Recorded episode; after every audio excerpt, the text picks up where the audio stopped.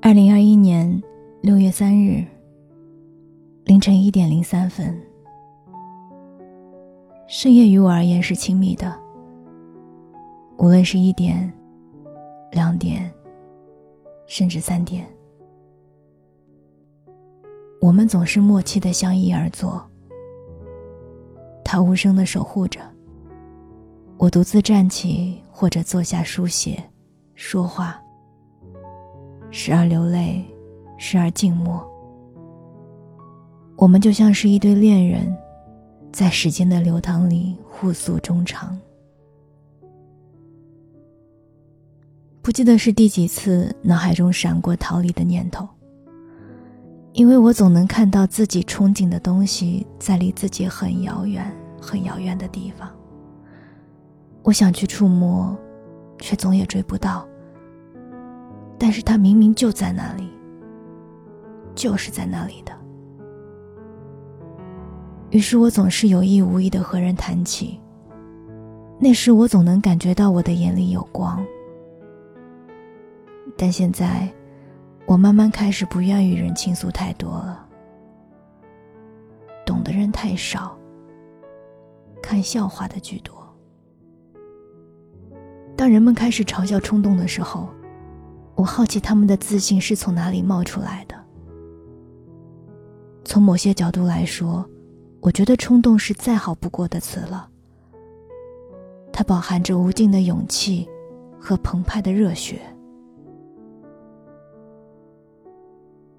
人总是那么矛盾，他们斜着眼偷瞄窥探着，一边羡慕又一边不屑的评论着。却很少有人认真审视和规划自己的生活，是怕吧？很多人总是不愿意面对真实的自己，揭开了怕对谁都不好，于是索性假装就看不见。你看，这样多好啊！那好吧。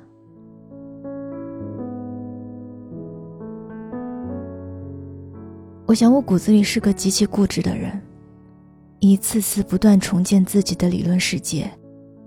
黑白分明，世界本无黑白之分，但我每天都在画下很多的分割线。我觉得画好了就分明了，也不用说什么再见。我又接连做了好几天的噩梦。梦里有巨大的浪从很远的地方慢慢移动过来，我看着它一点点张开，越来越高，仿佛要把人全部吞噬掉。但我一点也不害怕，就在人群后面的高处站着。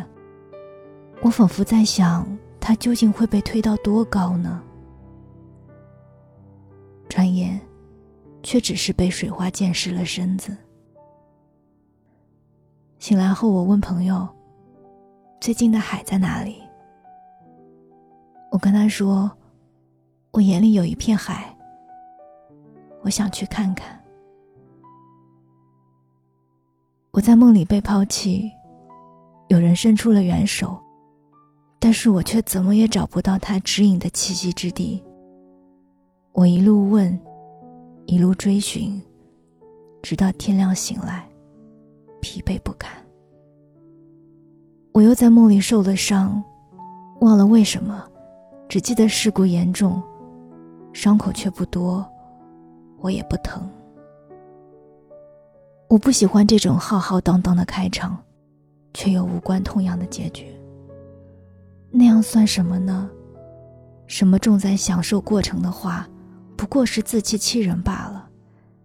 成年人谁又不想有个故事该有的结局？不过是失败后的自我安慰罢了。他们说做的梦其实都和现实是相反的，不会发生的。但我理解的相反，却是平平淡淡的开场，轰轰烈烈的结束。你看，哪怕有人告诉我一些什么。我依旧固执的不会相信，然后就仿佛有人会悄悄的说：“你看这个人真傻。”我笑着点点头。想起那一天走在苏州的小路上，民宿的女主人穿着彩色吊带衫，赤着脚坐在台阶上。左右两旁矮小的绿植衬着她晒久的脸更加的红艳。他就那样安静地坐着看书。我看他的时候，他正好抬起头来，看着我笑。我内心有着一股强烈的冲动，想坐在一旁，翻阅他手中的书，看一看他眼里的风景。我就是想坐在那儿，可我却听到了旁人的叫唤，催促着我离开。然后他笑着跟我挥手，低头继续看书。我们的一生似乎都在被催促着进入一个又一个不同的阶段。都还来不及停下脚步，好好看一看，就迫切地向前跑了。我们终究是在为什么而跑？少有人能答出来。只是大家都向着一个方向去了，那就别被落下，别成为跟别人不一样的那个就好。可每每当我想起那时眼里的光，那片辽阔的海，那个灿烂的笑容。还有听到阿金说起东山那个叫做灯塔的地方时流下的眼泪，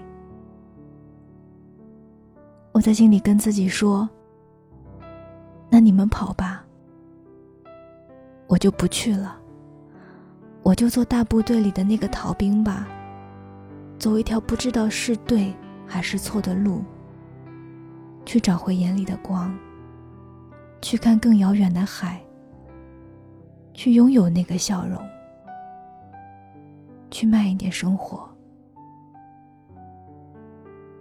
去生活就好。我是三弟双双，这里是双份的阳光，我们下期再见。上走走停停，顺着少年漂流的痕迹。迈出车站的前一刻，竟有些犹豫，不禁笑着，近乡情怯，仍无可避免。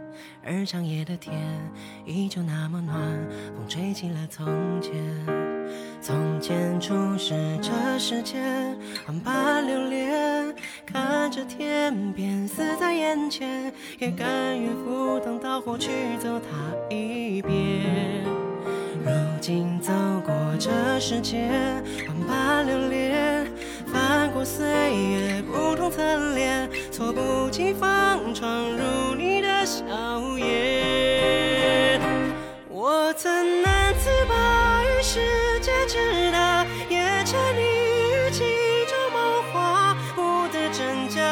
做挣扎，不去笑话。我曾将青春翻涌成她，也曾指尖弹出盛夏。心之所动，且就此远去吧。